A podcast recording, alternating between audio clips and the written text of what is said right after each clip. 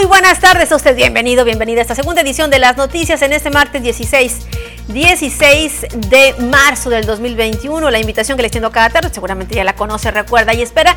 Y bueno, espera que se quede conmigo durante estos próximos 60 minutos de información después de este día de asueto.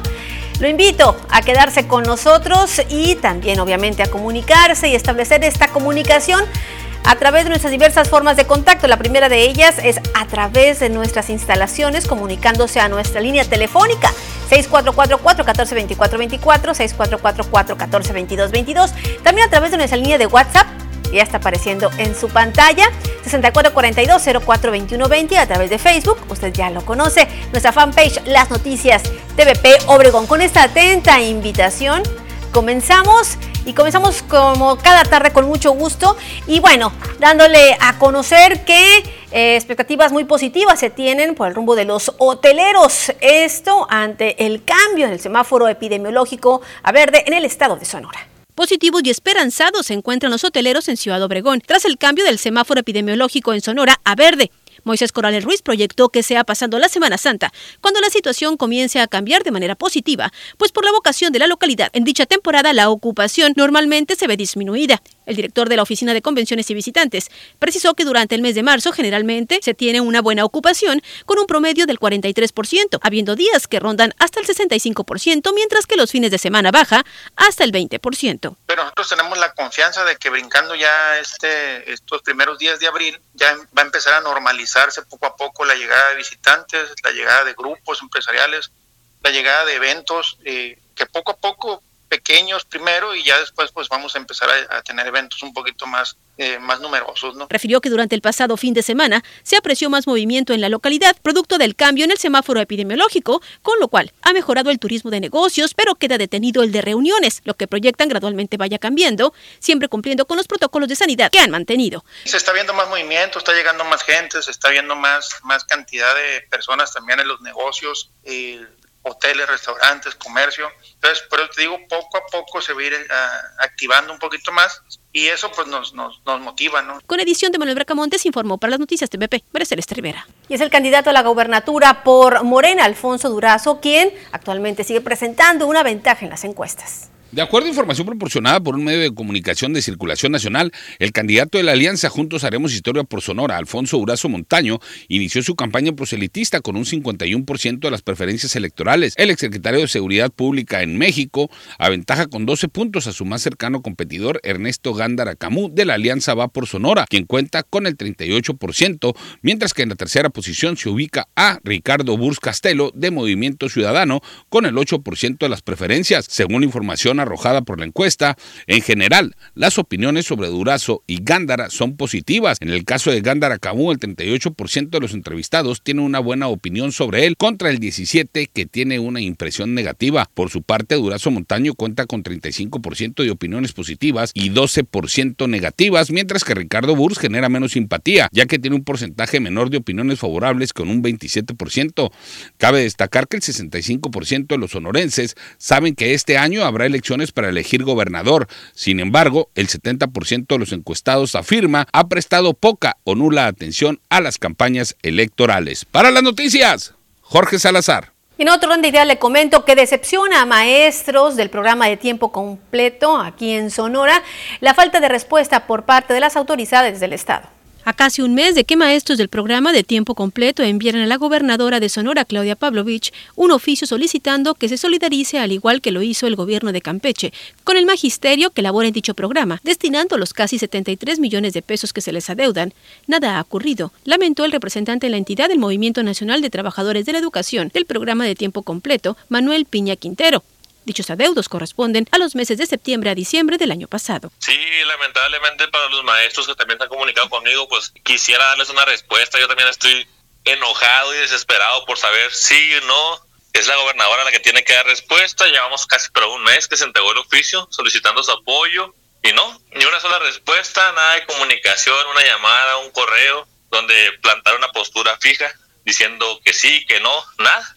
Entonces, pues es una falta de respeto para el magisterio porque la gobernadora conoce la situación, sabe perfectamente que estamos buscando el apoyo desde el, desde el año pasado. Tras reconocer que la respuesta es responsabilidad tanto de la SEP a nivel nacional como de la SEC en Sonora, mencionó que sin éxito han buscado dialogar directamente con la mandataria estatal y actualmente están viendo la posibilidad de conocer a la nueva titular de la Secretaría de Educación Pública, Delfina Gómez. Pues dicen los maestros, ¿qué pasa con la gobernadora? Si siempre dice que la educación en Sonora va muy bien o algo, es que la educación va muy bien, los que no estamos bien somos los maestros porque no nos responden y no nos tienen ni respeto para darnos una respuesta. Con edición de Manuel Bracamontes informó para las noticias TVP, María Celeste Rivera. Pues así las cosas, esperemos que pronto tengan una respuesta, sí o no, dice, lo que sea, pero que nos definan si va a haber este apoyo precisamente para los maestros, los directores y también, también al personal de intendencia que elaboró desde septiembre hasta el mes de diciembre con el programa de tiempo completo en la entidad. Y mire, por lo pronto y cambiando de tema a cuestiones políticas, le comento que Abraham Montijo Cervantes, quien es exdelegado de la Secretaría de Educación y Cultura en el sur de Sonora, renunció a la militancia del PRI para convertirse en el candidato del partido Encuentro Solidario.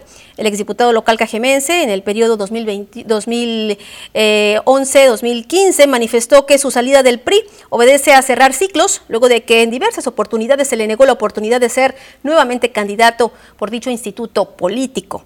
El exfuncionario afirmó que recibió la invitación de diferentes partidos políticos para sumarse a sus filas, sin embargo, decidió integrarse a Encuentro Social Solidario tras lograr un acuerdo con Paloma Terán, quien es dirigente del partido, estamos hablando del BES, en la entidad. Montijo Cervantes mencionó que no será candidato a la alcaldía, sin embargo, externó que irá en busca de una curul dentro del Congreso de Sonora, postulándose como candidato a diputado local por el 17 distrito electoral.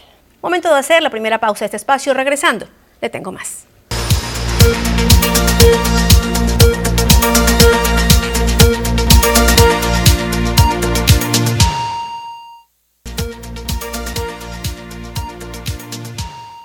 Ya estamos de regreso y bueno, no se le olvide no guardar todavía las chamarras ni los suéteres porque se tiene pronosticado que hoy ingrese un nuevo frente frío, el número 43. De esto y más nos informa nuestra compañera Diana Zambrano.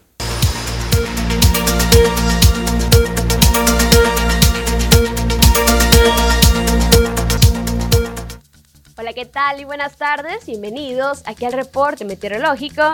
Qué gusto acompañarlos ya en esta tarde de martes, casi mitad de semana. Damos inicio con el mapa nacional para conocer las temperaturas actuales en algunos puntos importantes del país. Comenzando por Tijuana, actualmente con 16 grados. La condición de cielo se mantiene parcialmente despejada, al igual que en La Paz, con 21 grados. Guadalajara totalmente despejado con 29, Acapulco 28 y para finalizar Mérida caluroso el día de hoy con 36 grados. Pasamos a conocer las temperaturas actuales en nuestro estado. En Sonora podemos ver valores de temperatura, los cuales varían entre los 22 y los 28 grados. que nos esperan los próximos días? Comenzando en el sector de Navojoa, actualmente con 28 grados. Mañana la máxima incrementa hasta llegar a los 30 grados con cielos totalmente despejados. Y a las mínimas que se prevén de entre 8 y los 16 grados para Navojoa. Ya para Ciudad Obregón, actualmente con 25 grados, ya los próximos días comienzan a incrementar las temperaturas máximas hasta llegar a los 35 grados, las mínimas que se prevén de entre 7 y los 15 grados para el sector de Ciudad Obregón. Ya para Guaymas, totalmente despejada, la condición de cielo se mantiene para el día de mañana, la máxima que se prevé de 25 grados, al igual que el día jueves, ya las mínimas de entre 11 y los 15 grados. Para Guaymas. Y en Hermosillo, la capital actualmente con 22 grados, el cielo parcialmente despejado, muy soleado se mantiene para los próximos días, las máximas que van a variar entre los 28 y los 34 grados, ya las mínimas que se prevén de entre 9 y los 14 grados para Hermosillo.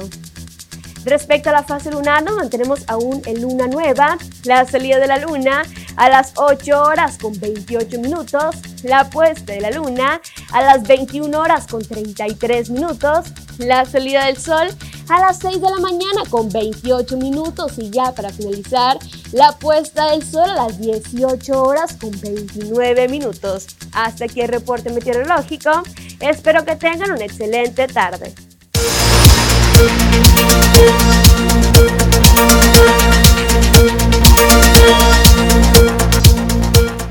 Momento de enlazarnos como cada tarde con nuestro compañero Jorge Salazar. Muy buenas tardes, Jorge.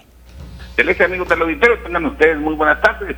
Y bueno, Celeste, en el marco de las afectaciones generadas por la pandemia provocada por el COVID-19, entre ellas eh, la pérdida de empleos, pues fíjate que durante los primeros dos meses del presente 2021, de acuerdo a las cifras proporcionadas por el Instituto Mexicano del Seguro Social en Sonora, el Estado se colocó como el de mayor crecimiento en la tasa de empleo entre enero y febrero de este año con un crecimiento del 3.9% y se ubicó en segundo lugar a nivel nacional en la generación de nuevos empleos con 23.550 puestos de trabajo. Así lo informó el secretario de Economía en el Estado, Jorge Vidal Ahumada, quien mencionó que como resultado de las acciones del pacto para que siga Sonora, encaminadas a contener los efectos de la pandemia, más empresas se han establecido en la región y están generando empleos. Explicó que en febrero de 2021 se crearon 11.547 nuevos trabajos en toda la entidad, la cual es la tercera cifra mensual mayor para un mes de febrero. Y destacó que las tres mayores cifras de creación de empleo en la entidad se han registrado durante la administración que encabeza Claudia Pavlovich Arellano, Finalmente, el funcionario estatal detalló que se han invertido aquí en la región más de 6 mil millones de dólares y se han creado más de 3.300 empresas formales en Sonora en lo que va del sexenio. Bueno, pues buenas noticias para la cuestión laboral, digo, pero pese a la pandemia, bueno, cifras alentadoras que obviamente nos llevan a redoblar esfuerzos para poder recuperar obviamente los empleos que aún no han sido posible recuperar. Muchísimas gracias como siempre, Jorge. Celeste, amigos del auditorio, tengan ustedes una excelente tarde de martes, buen provecho y hasta la próxima. Hasta la próxima pues así las cosas. Y le comento que espera la Coparmex Sonoras la suspensión definitiva a la ley de la industria eléctrica.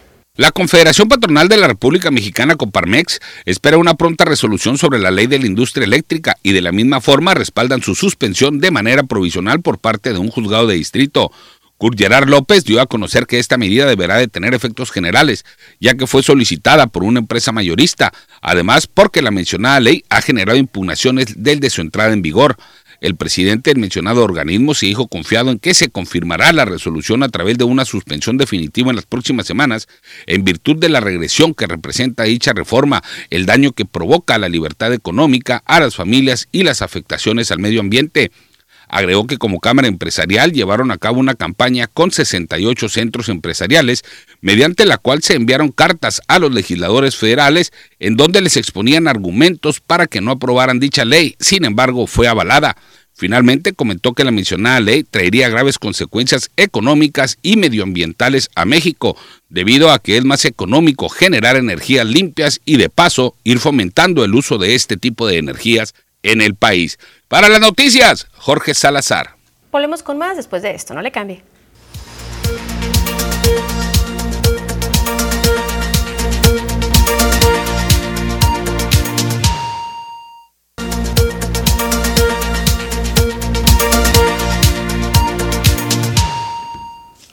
Continuamos con más información y más noticias y bueno, le comento que se incrementó la fuerza de seguridad, esto al norte de la entidad tras detectarse la presencia de grupos delincuenciales y registrarse una serie de enfrentamientos armados en Magdalena de Quino. Las fuerzas del orden público han decidido incrementar su presencia en aquella región.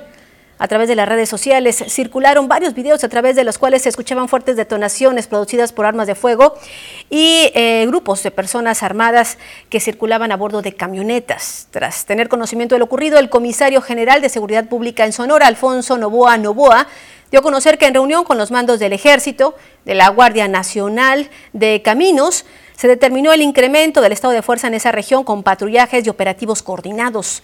El funcionario estatal mencionó que se establecieron acciones operativas por tierra y aire, tanto en ejidos como ranchos y comunidades rurales pertenecientes a esos municipios, donde, de acuerdo a reportes, se desplazan personas armadas. Es, es la información que tenemos en torno a estos hechos que desde ayer andan circulando precisamente en estos tres municipios, Magdalena eh, de Quino y Ures. Y bueno, aquí en Cajeme, aquí en Cajeme lamentablemente continúan los hechos violentos. Eh, durante el mes de marzo ha dejado como resultado ocho mujeres fallecidas solo en el municipio de Cajeme. Eh, la víctima número 8 fue localizada en un camino de terracería a un costado del Canal Bajo, al poniente de la colonia Urbivilla, aquí en Ciudad Obregón. Según trascendió, la mujer tenía varios días en dicho lugar. Eh, días previos, una mujer identificada como Lorena fue atacada a balazos en la colonia Leandro Valle, mientras que una más de nombre Guadalupe falleció en un hospital de la localidad tras no superar las heridas producidas con proyectiles de armas de fuego en un ataque ocurrido en Cocorit. Anteriormente, en la colonia Municipio Libre, seguramente usted lo recuerda, fue asesinada otra mujer que en vida respondía el nombre de María Belén, de aproximadamente 32 años en la colonia Hidalgo. Ella fue asesinada eh, posteriormente Joana Micaela, mientras que el cuerpo de Beatriz Elena fue encontrado en una fosa, clandestina. En la colonia Leandro Valle, desconocidos le dispararon a otra mujer de 42 años de nombre Rosenda quien dejó de existir tras no superar las lesiones. Y finalmente, en las calles industriales entre California y Camino Real de la colonia Ampliación Alameda, fue localizado el cuerpo encobijado de una mujer cuya identidad no ha sido establecida. Ocho, ocho mujeres en lo que va del mes de marzo es precisamente lo que se tiene en el municipio de Cajeme. Tremenda la cifra, tremenda y lamentablemente en acento. Y bueno, por parte del colectivo de las Madres Buscadoras de Sonora continúan imparables. En esta ocasión localizaron eh, una osamenta, esto muy cercano a la carretera en Hermosillo, Guaymas. Por medio de una llamada anónima, el colectivo de las Madres Buscadoras de Sonora localizó una osamenta, al parecer de sexo masculino, en la carretera Hermosillo-Guaymas antes de llegar al puente de libramiento. Integrantes de la agrupación narraron a través de su página de Facebook que los restos óseos se localizaron a unos 200 metros de la carretera. Estos se encontraban dispersos y expuestos sobre el terreno árido. En la transmisión se pudo apreciar una playera blanca marca Calvin Klein y lo que parece ser una sudadera oscura. De acuerdo a Cecilia Flores Armenta, líder del colectivo, poco después del hallazgo, acudió personal de servicios periciales para el levantamiento del cuerpo. Con edición de Manuel Bracamontes, informó para las noticias TVP, María Celeste Rivera. Pues así las cosas, eh, imparable sigue el colectivo de las Madres Buscadoras de Sonora. En esos momentos, Cecilia Flores, quien es la líder, Ayer le referíamos, eh, se había trasladado con un colectivo hermano a realizar también trabajos de rastreos en Michoacán. Sin embargo, aquí por parte de sus compañeras las búsquedas no paran y así en un momento dado están en Nogales, otra célula está en Navojoa, otra en la costa de Hermosillo, San Luis Colorado. Así es como se van moviendo precisamente para poder abarcar más y poder encontrar a sus tesoros, a sus ángeles, como también ellas les eh, llaman a sus seres queridos, a sus seres desaparecidos. Y bueno, queremos agradecer a las personas que se han estado comunicando con nosotros para hacernos partícipes de sus comentarios y también de sus reportes. Eh, dice, eh, ojalá que puedan pasar mi comentario, ya no aguantamos, dice los moscos, tanto dentro como fuera de las viviendas. Hace días pasó una, eh, una mujer, dice, checando y dejando abate. Le comenté la situación y ella miró cómo había moscos, sin embargo, al parecer, dice, no se reportó. Ojalá que nos pudiera hacer llegar eh, la, colonia para ser más preciso en cuanto al comentario, porque sabemos que eh, las brigadas de fumigación de la jurisdicción sanitaria están realizando varias colonias, pero ojalá que se pudiera comunicar con nosotros la persona que nos envió el mensaje para abundar más en cuanto a la dirección. Eh, también nos comentan, ojalá, dice... Estamos hablando desde Valle Dorado. Ojalá que funcione lo de la gavilla. Y bueno, en referencia a la información que le presentábamos el día de ayer en torno a nueva, la nueva legislación que hay, los cambios en la materia para poder incluso castigar con cárcel a quien realice esta práctica que bueno, actualmente pues está sancionada eh, administrativamente con una multa de 3.400, 3.500 pesos la hectárea, lo cual nos señalaba eh, al momento de la entrevista Ernestina Castro que prácticamente le sale mejor al productor pagar la multa y deshacerse de esto, sin embargo, obviamente con el costo a la salud de las personas, pero también del medio ambiente. Esperemos que funcione, porque todavía falta que se publique, hay que estar pendientes también de ello. Y bueno, nos reportan también lámparas que no prenden, es por la calle Valle Colorado, antes de llegar a la calle Lázaro, Carden, no, Lázaro Mercado, y también, dice, la de la esquina de la Lázaro y Colorado, en la colonia Miravalle, al sur de Ciudad Obregón. Bueno, ahí va directo a servicios públicos. Gracias. Nos reportan también una fuga de agua limpia por la calle Zaire, justo frente al número 1441 entre Bombasa e Industriales en la colonia Ampliación Alameda. Comentan que ya tienen más de tres meses con la situación. Dice, lástima, es una lástima el desperdicio de agua y es agua limpia totalmente. Obviamente lo vamos a hacer llegar al área de comunicación para que a su vez lo envíen el área técnica del OMAPASC. Eh, también eh, quieren hacer un llamado, dice, para que nos cambien al que atiende en Telecom de Bacobampo, esto en el Chojoa. La persona atiende cuando le da la gana, es lo que nos están comentando. Bueno, gracias por su reporte. Seguramente ya lo están, ya lo están escuchando. También, eh, si me pueden hacer el favor de informar si ya están pagando a los adultos mayores. Sí, desde el 15 de marzo empezó ya eh, el pago a través de Telecom, pero también a través de tarjeta bancaria. A los beneficiarios ya se está dispersando el recurso económico, es lo que nos comentaba el secretario del Bienestar en Cajeme Baco, mi San Ignacio Río Muerto, eh, Bernabé Arana. Eh, también nos reportan un drenaje totalmente colapsado en la colonia Municipio Libre. Es por la calle Josefina Viuda de Galvez, entre Jalisco y Pestalos, y dice, ya sale el agua sucia por la regadera. Creemos que esto se debe a que hay dos negocios que hacen frituras de puerco y otros hacen tocino. Los dos eh, es pura grasa, dice, que tiran al drenaje sin ningún tipo de cuidado. Están por la misma calle. Gracias, muchísimas gracias. Bueno, vamos a, darle seguimiento a esto. Sabemos el problema, sabemos que también tiene una solución colocan unas especies de trampas para no, para evitar eh, ahora sí que afectar el drenaje. Vamos a hablar con las personas correspondientes para ver qué tipo de tratamiento dan en este tipo de hechos. De antemano, muchísimas gracias por su confianza. Y bueno, son muchos los mensajes que nos están llegando. Muchísimas gracias. Y el compromiso es de darle salida, de darle lectura conforme avance este espacio informativo, que no nos cansamos de decirlo, es suyo. Por lo pronto es momento de hacer una brevísima pausa. Regresando, le tengo más.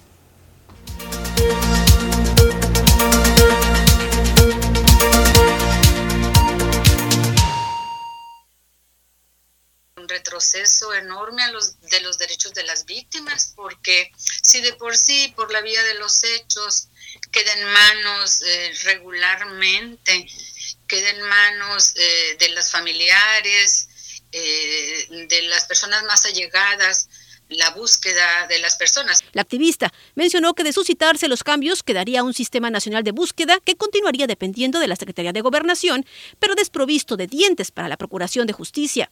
Y es que actualmente son las fiscalías quienes tienen la facultad exclusiva de contar con ministerios públicos, policías de investigación y peritos, además de la información del contexto y modus operandi de los grupos delincuenciales. Muy grave si la competencia eh, de la Fiscalía General de la República y de las propias fiscalías, que es en este momento exclusiva para contar con agentes del Ministerio Público, pues se vería sumamente afectado este derecho ya ganado por parte de las víctimas. Con edición de Manuel Bracamontes informó para las noticias TVP, María Celeste Rivera.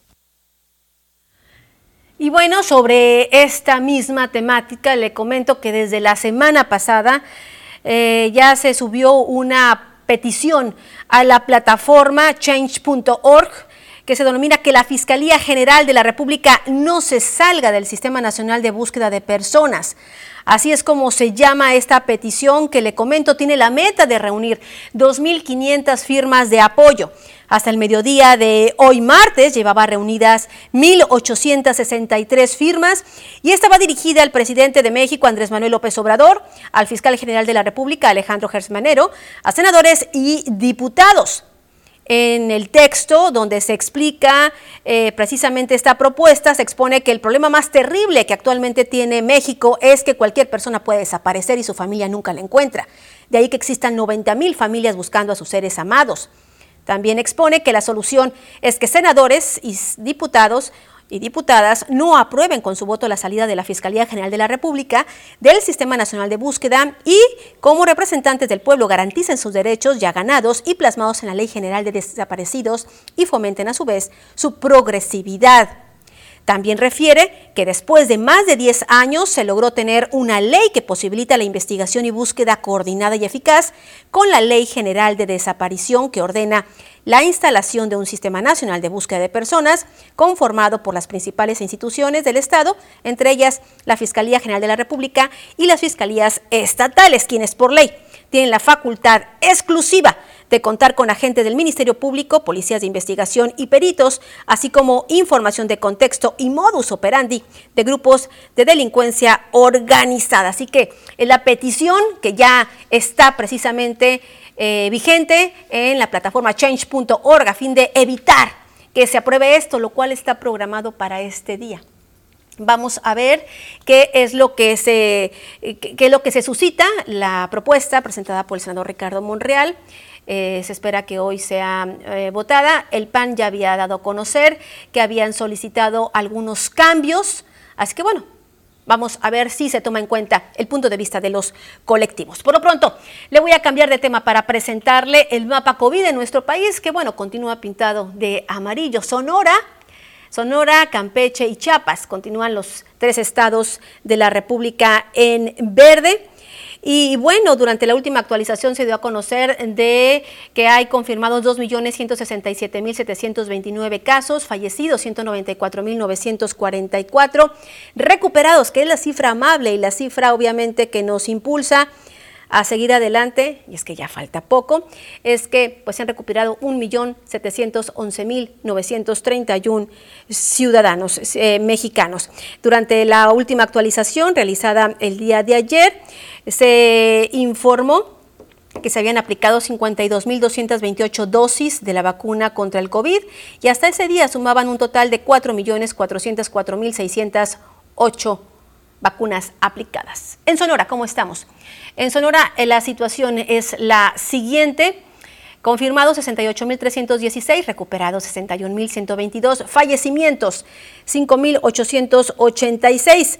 El secretario de Salud en Sonora se lamentó públicamente eh, por la gran cantidad de personas que salieron de sus hogares a vacacionar este fin de semana luego de darse a conocer que Sonora Sonora estaría en verde. De acuerdo con el funcionario, las playas y los paseos turísticos se vieron totalmente llenos con alta afluencia de personas, sobre todo en Valladequino, en San Carlos, Puerto Peñasco y Las Bocas.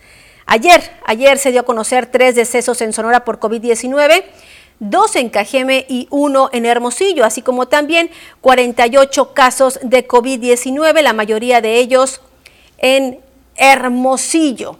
Así que bueno, el llamado es a quedarse en casa y no confiarse, no confiarse porque aún el riesgo es comunitario. Y sobre este mismo tema le comento que como una batalla sin precedente en defensa de la salud y la vida, así calificó la gobernadora de Sonora, Claudia Pavlovich Arellano, las acciones encaminadas por la sociedad a fin de mantener y de combatir los efectos del COVID.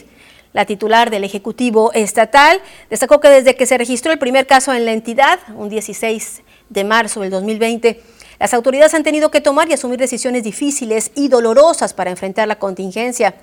Pavlovich Arellano recordó que desde el 16 de marzo son más de 5.800 familias sonorenses las que lloran la pérdida de un familiar y más de 68.000 quienes han padecido la angustia de tener algún eh, pariente enfermo. Manifestó que durante el año de la pandemia las autoridades han tenido que ser creativos para equipar hospitales, darle al personal de salud las herramientas para cuidar a los pacientes y crear programas como el programa Anticipa para ganarle tiempo al virus y atender a las personas antes de agravarse. Y bueno, sobre la vacunación y sobre los síntomas que esta genera, eh, habla el, presidente o el titular de la jurisdicción sanitaria número 4, el doctor Antonio Alvidres Labrado, quien señaló que hasta el momento la vacunación eh, contra el COVID-19 solo ha generado efectos leves. Aunque a nivel internacional hay países donde se ha detenido la vacunación contra el COVID-19, de la farmacéutica AstraZeneca, México es uno de los que continúa aplicando este biológico. En la jurisdicción sanitaria número 4, que comprende ocho municipios tanto de la sierra como del sur de Sonora, no se ha detectado que la vacuna haya generado afecciones o muerte en alguno de los ciudadanos de la tercera edad que fueron inmunizados. El jefe jurisdiccional, Antonio Alvidres, informó que hasta el momento se ha iniciado la vacunación en siete de los ocho municipios y gracias al trabajo del triaje o filtro médico se han logrado detectar esos casos donde la vacuna pudiera tener severas afecciones a la salud. Previo a su aplicación se le hace un test se le hace un cuestionario para ver si tiene comorbilidades, para ver si no ha tenido recién en los últimos días problemas de fiebres, problemas de infecciones, aplicación de otro biológico que pudiera limitarnos la aplicación. Entonces, estamos cuidando que todo lo que es la guía técnica para la aplicación de los biológicos la llevemos de la manera en la que está establecida. En esta zona del país se están aplicando las vacunas de Pfizer, AstraZeneca y Sinovac ante la falta de condiciones y equipo para la vacuna Sputnik 5 de fabricación rusa. Los síntomas que se han presentado en la etapa de observación tras la vacunación se denominan como comunes y que son generales de muchas vacunas, los cuales constan de pequeños aumentos de temperatura, mareos y dolor en la zona de inmunización, síntomas que no ponen en riesgo a los adultos mayores. Con imágenes y edición de Jesús Gastelum, para las noticias Joaquín Galás. Así las cosas, esperemos que pronto muy pronto llegue la vacunación al municipio de Cajeme. Vamos a temas nacionales y bueno, le comento que luego de que el Consejo de la Judicatura Federal respondiera a la queja del presidente Andrés Manuel López Obrador para que se investigue al juez Juan Pablo Gómez Fierro, quien suspendió la reforma en la ley de la industria eléctrica en la conferencia matutina. López Obrador agradeció la respuesta. El presidente de México dijo que Arturo Saldívar le dio respuesta de que su queja fue remitida ya a las áreas correspondientes. Dijo ser respetuoso de la autonomía e independencia de la función jurisdiccional, pero señaló que los jueces no pueden ser intocables en México. Así lo dijo. Porque me respondió y aceptó eh, nuestra queja. Él es al mismo tiempo presidente del Consejo de la Judicatura y ese es el organismo que tiene que atender este asunto. Si considera llevar a cabo una investigación, pero ya está en el organismo eh, adecuado. Regresamos con más después de esto.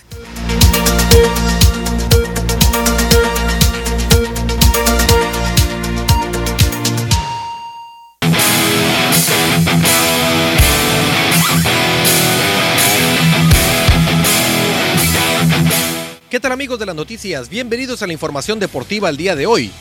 Austin Nola sufrió una lesión en el juego de exhibición del sábado y ahora no tiene fecha para el regreso al campamento de los Padres de San Diego. Los Padres, uno de los equipos que están proyectados para ser campeones de la Serie Mundial en la campaña 2021, tendrán que enfrentar una prueba de fuego, pues el catcher Austin Nola se fracturó el dedo medio de su mano izquierda y ahora es duda para el juego inaugural del 2021. Nola sufrió la lesión atrapando un batazo de foul el sábado, aunque eso no le impidió terminar el juego. El dolor se hizo más fuerte después del partido y el cuerpo médico del equipo lo revisó antes de que le diagnosticaran la fractura los padres no han dicho nada sobre su posible regreso. La ausencia de Austin Nola sería un duro golpe para los padres, quienes por primera vez en años parecían estar preparados para entrar en la temporada regular con certidumbre en la receptoría. Nola fue pieza central en un intercambio de siete jugadores con los marineros de Seattle en la fecha límite de cambios en agosto del año pasado. Batió para punto 273 entre Seattle y San Diego en 2020, mientras respaldó de manera experta a un acedido cuerpo de lanzadores de los padres de San Diego en la recta final.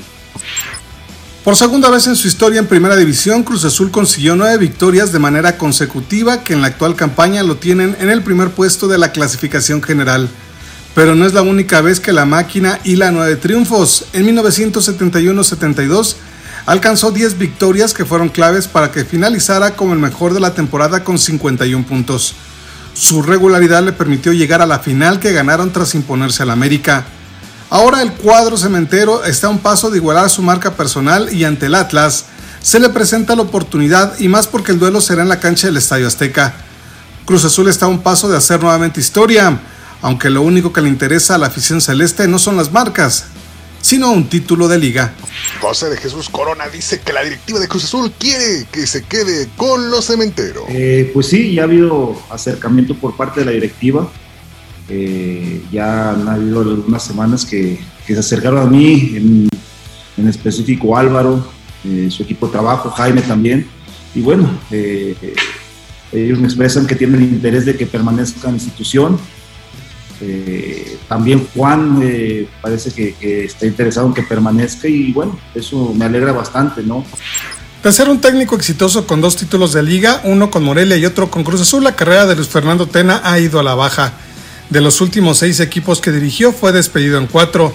No pudo seguir con Chiapas en el Bicentenario 2010, León en el Apertura 2016, además de que fue cesado el torneo pasado por Chivas y ahora quedó fuera de los Bravos de Juárez. Solo pudo culminar sus ciclos con Cruz Azul en su tercera etapa, además de los Gallos Blancos del Querétaro. Tena por segundo torneo consecutivo se convirtió en el primer entrenador cesado tras su salida de los Bravos. Con dos títulos de liga, dos subcampeonatos y un par de títulos de la CONCACAF, Tena es uno de los técnicos más exitosos en el fútbol mexicano, pero su carrera se ha apagado en los últimos años.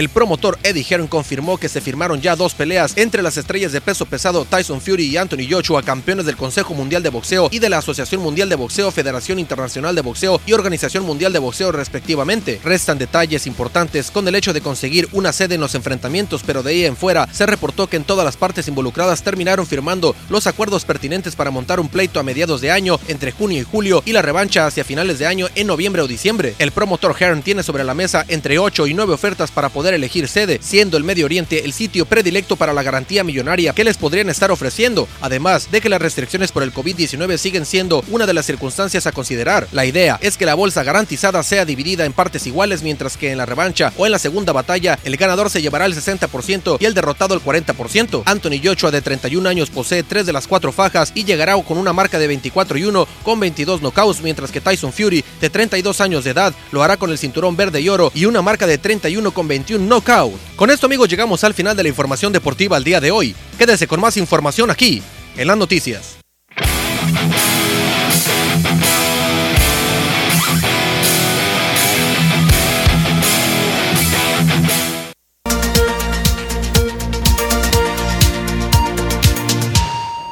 Gracias por sus comentarios y su confianza. Nos preguntan, eh, queremos saber cuándo llegarán las vacunas o si van a vacunar a los que quedaron pendientes en San Ignacio Río Muerto porque aquí dijeron que eran para la gente que viniera del Batebe y quedaron alrededor de 30 personas sin vacunar. Mire, acabo de hablar con Bernabé Arana, quien es secretario del Bienestar en Cajeme eh, Vacum y San Ignacio Río Muerto, precisamente le toca esa demarcación, y me confirmó que se vacunó a toda persona que quería hacerlo, que quienes no se vacunaron fue porque no quisieron, sin embargo van a volver a ir en 40 días a poner, a aplicar eh, la segunda eh, ahora sí que la segunda, el segundo biológico a las personas que ya lo hicieron y ahí podrán aprovechar aquellas personas que no se vacunaron en este momento fue la semana pasada, si usted recordará, cuando se realizó este proceso allá en el municipio, municipio, de San Ignacio Río Muerto. También nos comentan en Vica, andan los vicarios y nadie hace nada todo el día, Semana Santa. Dice, hola en Cocorit, en Centro, Dice, hay muchos olores, se apesta mucho por este lado,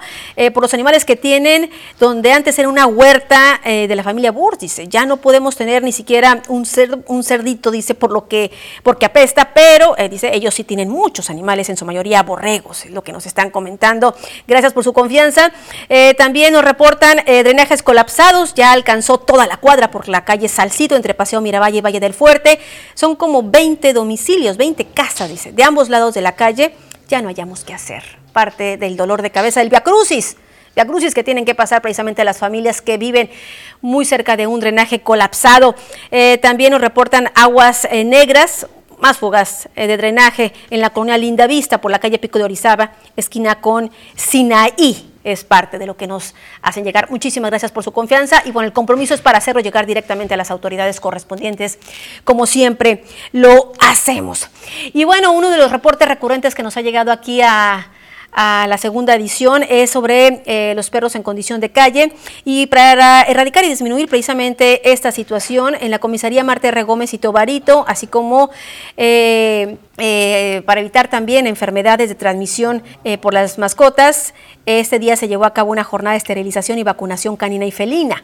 El comisario Félix Salazar dijo que hay muchas quejas de perros que rompen bolsas de basura, entre otras molestias, por lo que llevar ese tipo de acciones ayuda a que en un futuro sea menos el número de estos animalitos que hay que recordar están ahí por falta de conciencia de sus dueños. Eso es una realidad. Escuchemos parte de lo que dijo el comisario de Marte Regómezito Barito. Ahorita nos pusimos en contacto con el ingeniero Víctor Acuña, que es el coordinador ahí en la, pues lo que todos conocemos como la perrera, ¿no? Este, eh, el antirrábico y nos dieron la programación para el día de hoy. Entonces, 15, eh, 16 esterilizaciones que se van a, se van a dar. Eh, doy muy buena respuesta.